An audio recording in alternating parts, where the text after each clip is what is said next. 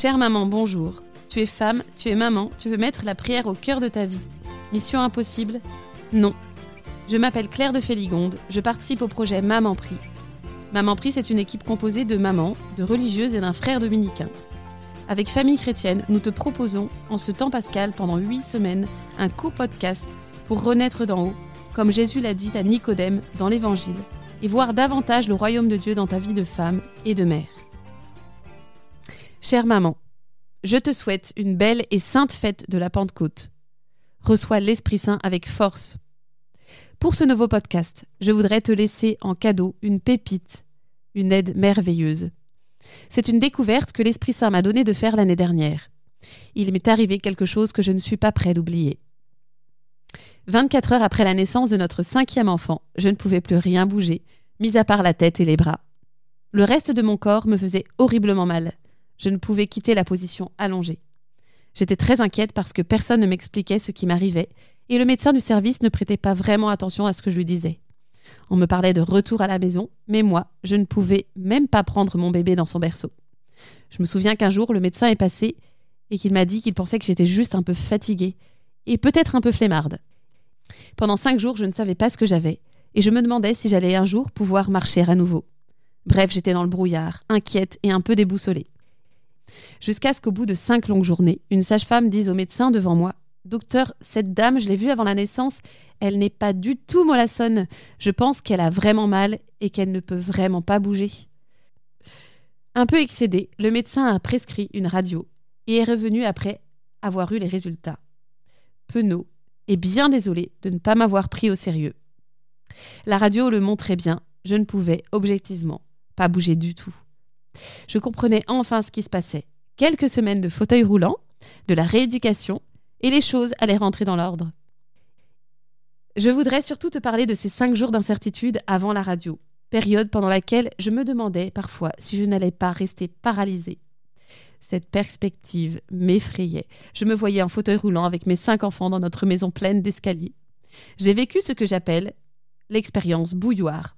Je ne pouvais bouger, mais dans ma tête et dans mon cœur, j'étais comme l'eau que l'on porte à ébullition, inquiète, agitée, réfléchissant à mille choses en même temps.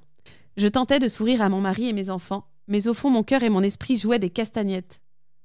Mon esprit était aussi stable qu'un trampoline pris d'assaut par une classe de maternelle. Impossible de prier paisiblement, de réfléchir posément, de prendre une décision rationnelle. Est-ce que toi aussi, tu t'es déjà senti bouilloire? Agité intérieurement au point de ne plus savoir où donner de la tête Cela m'arrive encore parfois aujourd'hui. Il suffit parfois d'un couac, d'un bug dans le programme, d'une surprise désagréable, et paf, la bouilloire se remet en marche. Ça te parle?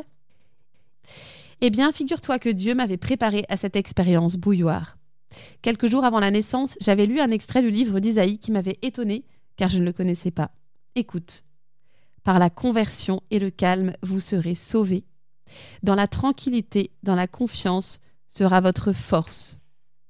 Allongé sur mon lit, handicapé, cette parole m'est revenue d'un coup comme une solution évidente pour abaisser la température et retrouver un peu de paix avant, je tentais de me concentrer pour rester calme. Tu la connais, cette phrase qu'on se dit à soi-même. Reste calme. Cette manière volontariste de chercher la tranquillité n'a pas vraiment fonctionné pendant mes cinq jours bouilloirs.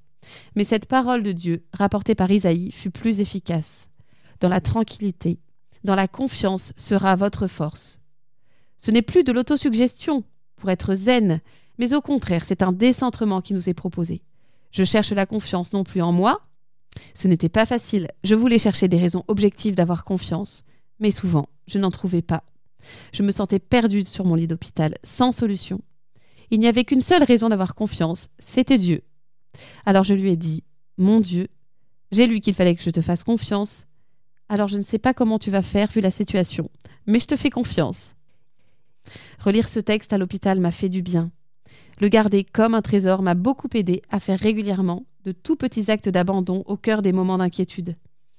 Il m'a aidé à voir toutes les petites délicatesses que mes proches et des soignants ont eues. Il m'a régulièrement aidé à garder le sourire. Je l'ai gardé ensuite pendant les quelques semaines si particulières où j'étais en fauteuil roulant. Je me redisais ces mots lorsque j'étais tentée de pester et de m'inquiéter si les progrès n'étaient pas aussi rapides que je l'espérais. Et en écrivant ce podcast, je me rends compte que ça grince encore un peu quand je me remémore cette période et que ce texte va m'aider maintenant à pardonner définitivement à ceux qui ne m'ont pas cru. Je te conseille vraiment, chère maman, de garder en mémoire cet extrait que tu peux lire en Isaïe 30, 15. Par la conversion et le calme, vous serez sauvés. Dans la tranquillité, dans la confiance sera votre force. Calme, tranquillité, et pour cela, confiance en Dieu. C'est facile à retenir, chère maman. Isaïe 30, 15.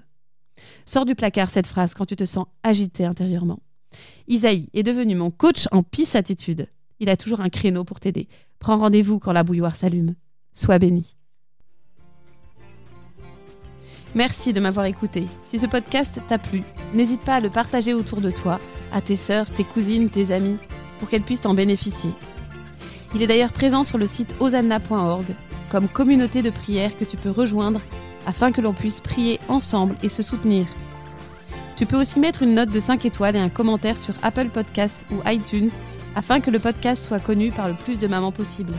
Et si tu es branché réseaux sociaux, rejoins-nous sur le compte Instagram des podcasts de Famille Chrétienne et sur le groupe dédié au podcast sur la page Facebook de Famille Chrétienne.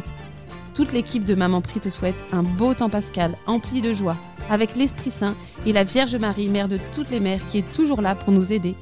Dieu te bénisse, à la semaine prochaine. Un de vos proches se marie bientôt?